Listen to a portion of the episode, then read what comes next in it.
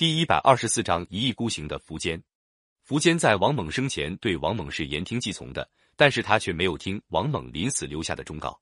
王猛认为前秦的敌手是鲜卑人和羌人，但是苻坚却十分信任从前燕来投奔他的鲜卑贵族慕容垂和羌族贵族姚苌。王猛劝他不要进攻东晋，但苻坚却把东晋当作唯一的敌人，非把他消灭不可。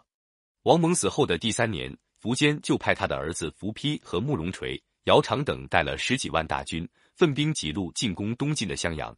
守襄阳的晋将朱旭坚决抵抗，秦兵花了将近一年时间把襄阳攻了下来。苻丕把朱旭俘虏了，送到长安。苻坚认为朱旭能够为晋国坚守襄阳，是个有气节的忠臣，把他收在秦国做个官员。苻坚接着又派兵十几万从襄阳向东进攻淮南。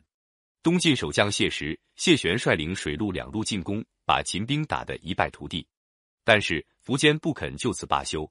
到了公元三百八十二年，他认为准备成熟，就下决心大举进攻东晋。这一年十月，苻坚在皇宫里的太极殿召集大臣商量。苻坚说：“我继承王位到现在已快三十年，各地的势力差不多都平定了，只有盘踞在东南的晋国还不肯降服。”现在我们有九十七万精兵，我打算亲自带领去讨伐晋国，你们认为怎么样？大臣们纷纷表示反对。大臣全于说：“晋国虽然弱小，但是他们的国主还没犯什么大错，手下还有像谢安、桓冲那样的文武大臣，团结一致。咱们要大举攻晋，恐怕不是时候。”苻坚听了全于的话，拉长了脸，很不高兴。另一个武将石越说：“晋国有长江作为天然屏障。”再加上百姓都想抵抗，只怕我们不能够取胜。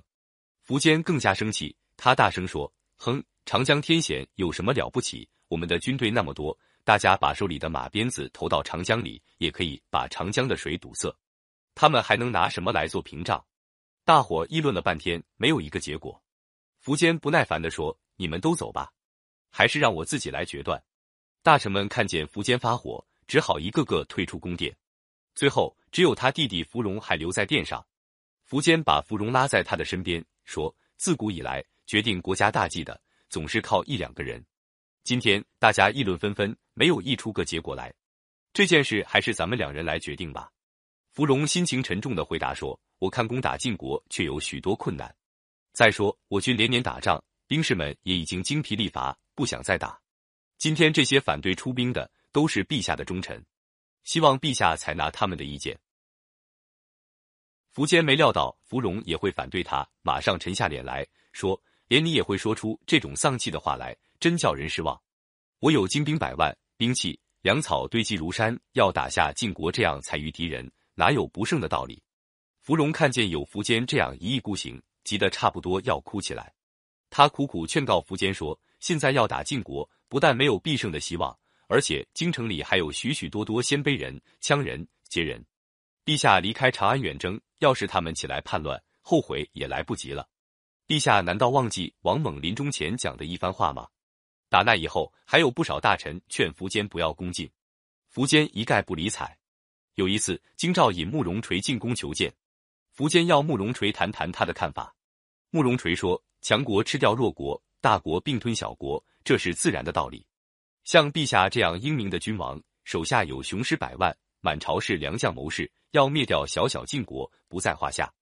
陛下只要自己拿定主意就是，何必去征求许多人的意见呢？